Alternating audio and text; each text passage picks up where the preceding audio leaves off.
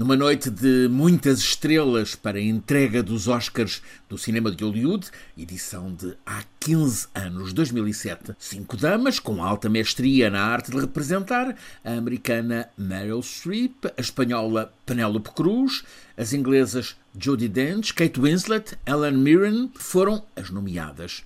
E o Oscar da melhor atriz principal foi para Ellen Mirren, que semanas antes já tinha sido premiada nos BAFTA, nos Golden Globe, também outras distinções de topo do cartaz do cinema. Ellen Mirren, premiada pelo desempenho do papel de Rainha Isabel II no filme The Queen, a Rainha a quase sempre astuta e eficaz engrenagem da estratégia comunicacional dos Windsor, gostou do filme como peça na reabilitação da imagem de Isabel II, uma década depois do grande rombo no respeito e simpatia pela veterana rainha, isto pela distância e frieza de Isabel II perante a morte num acidente num túnel de Paris de Diana de Gales, a princesa do povo. A própria Isabel II há de ter gostado do modo como foi representada no filme, tanto que convidou a atriz, primeiro para um chá de simpatia, semanas depois para um jantar em Buckingham. Ou seja, Ellen Mirren, em The Queen, compôs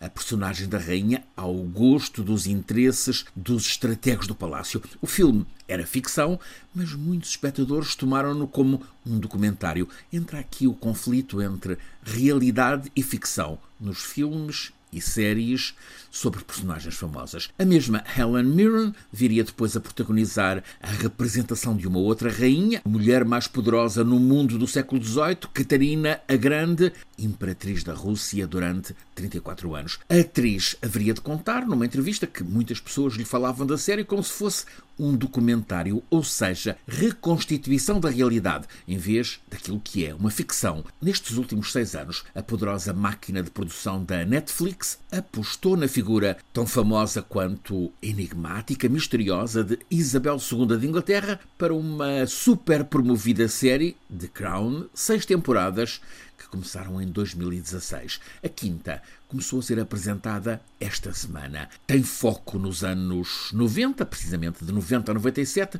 o período imediatamente antes da morte de Diana, que é o tema para a sexta temporada, ainda em rodagem. Ora, o que agora entra pelos ecrãs inclui 1992, aquele ano que a própria Rainha Isabel II, num célebre discurso, classificaria de Anos Horribilis, pelos escândalos, traições, divórcios na mais imediata, imediatizada família real.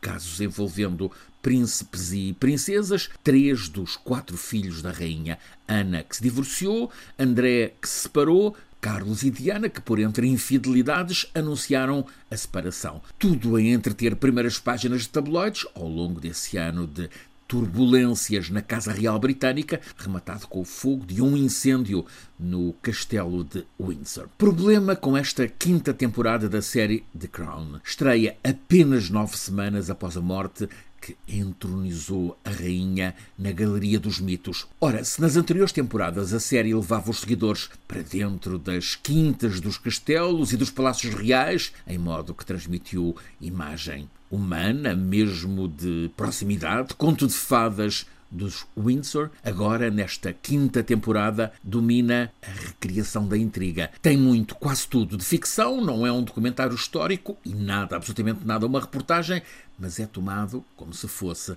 É o tempo em que foram primeiros ministros John Major e Tony Blair. Major aparece na série, por exemplo, no papel de intermediário na separação muito azeda entre Carlos e Diana, e até há um episódio em que Carlos, príncipe então em espera e agora rei, em encontro com Major, conspira subtilmente a desejar o afastamento, a abdicação da rainha. Agora, Major protesta, indignado, diz que é tudo mentira. É facto que a produção avisa na abertura de cada episódio que tudo é uma dramatização fictícia inspirada em factos dispersos da vida real. Mas a reação dos espectadores, sobretudo no Reino Unido, contém a percepção de que o que está a ser contado é o que na realidade aconteceu. E as intimidades mostradas, envolvendo personagens que fazem parte do dia a dia e a rainha que a morte tornou mais intocável, está a colocar esta série, antes muito desejada, como alvo de grande irritação, série de mau gosto, lê-se no Independent, sensacionalismo grosseiro, é tempo de acabar com a série entediante, comentário no Telegraph, é, em suma, a fricção por a ficção ser tomada por realidade numa série, num filme que mexe com o que é contemporâneo. É o problema, muito no nosso presente, de quem não distingue o que é facto e o que não o é.